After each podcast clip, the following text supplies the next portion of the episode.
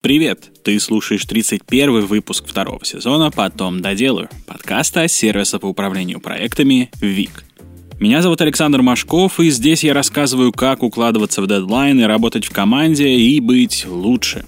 Ну а в этом выпуске я расскажу, что такое скрам, для чего он нужен и кому подходит.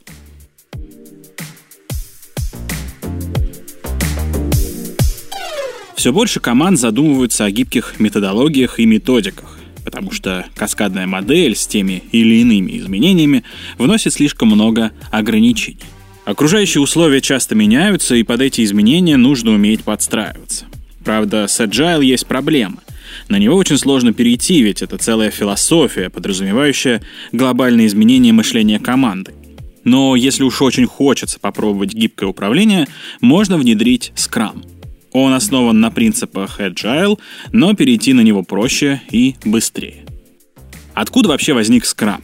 В 1986 году в статье для Harvard Business Review японские ученые Куджира Нанака и Хиротака Такиучи рассказали, что проекты с небольшими командами из разнопрофильных специалистов систематически приносят лучшие результаты.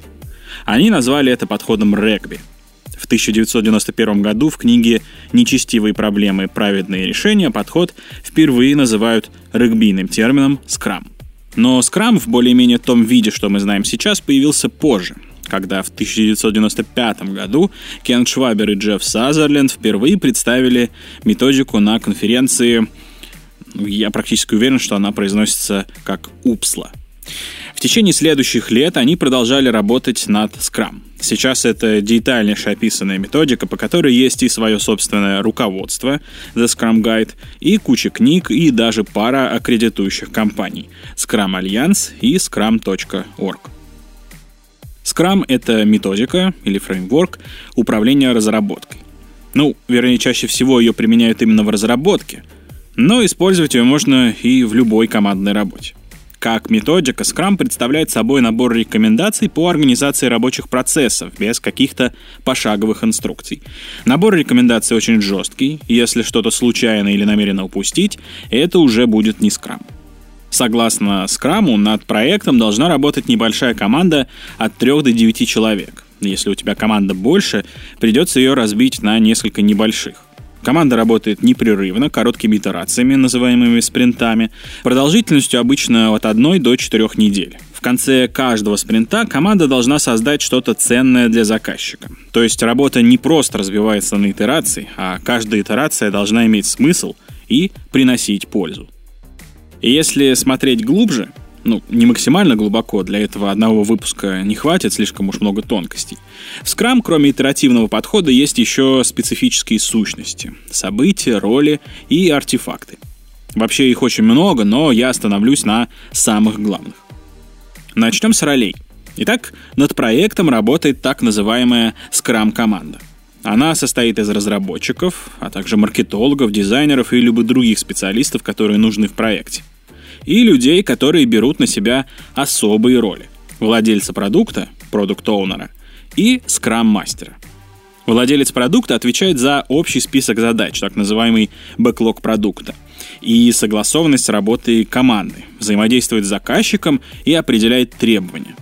И хотя команда может высказывать свое мнение по тем или иным вопросам, именно владелец продукта принимает все решения, определяет приоритетность задач, дает советы и так далее. Владелец продукта всегда один, чтобы не возникал хаос из-за противоречащих друг другу указаний. Скрам-мастер — это эдакий гуру скрама. Он лучше всех знает методику, обучает тонкостям процессов остальных участников команды и отвечает за соблюдение командой скрам-правил. Как и владелец продукта, скрам-мастер старается добиться максимальной продуктивности команды. Команда же отвечает за реализацию задач из бэклога спринта — Крутая скрам-команда сама определяет, какие задачи, как именно нужно делать в рамках спринта, чтобы его ценность была выше. Как вводится в Agile, участники команды делятся друг с другом своими знаниями, чтобы можно было снизить вероятность чьих-то ошибок.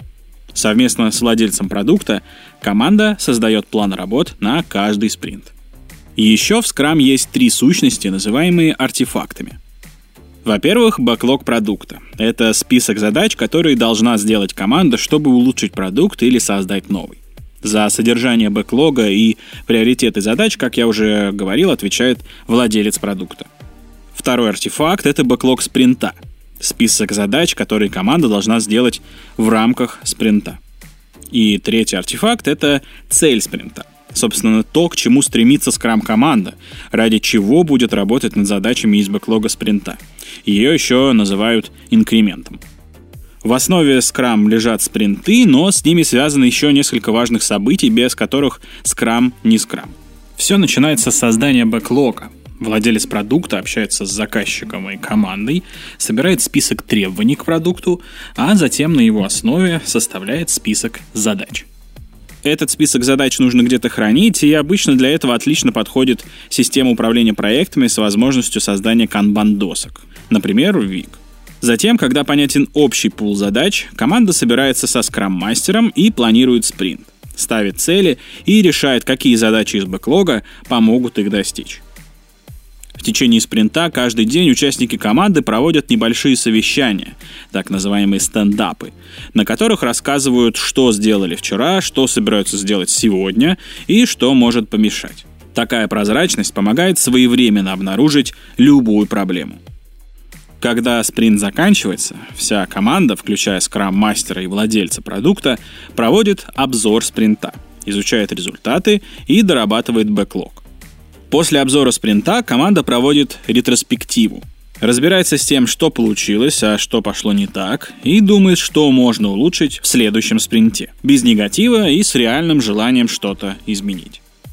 Управление проектом по Scrum со всеми этими ежедневными стендапами со стороны выглядит как тотальный контроль, но у методики есть и свои плюсы. Во-первых, методика подходит для небольших компаний. Во-вторых, здесь минимум лишней бюрократии и ненужной документации, в отличие от каскадной методологии.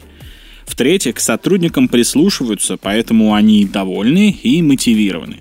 И в-четвертых, заказчик получит продукт, который понравится аудитории, ведь он разработан с учетом обратной связи. Правда, минусов у скрама тоже немало.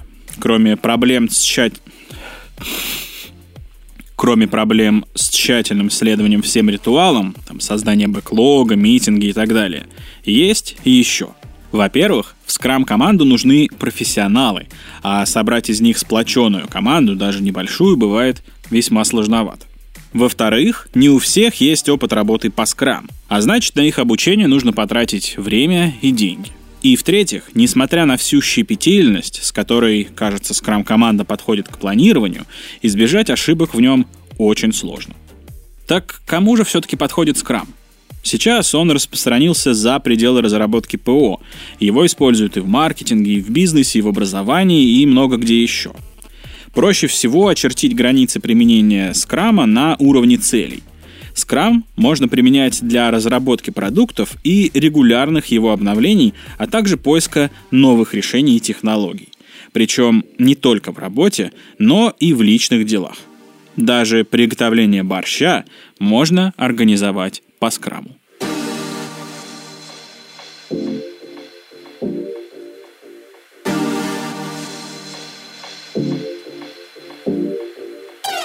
Спасибо, что дослушал выпуск до конца. Подписывайся, чтобы не пропустить новые выпуски. Делись этим выпуском со своими друзьями и коллегами.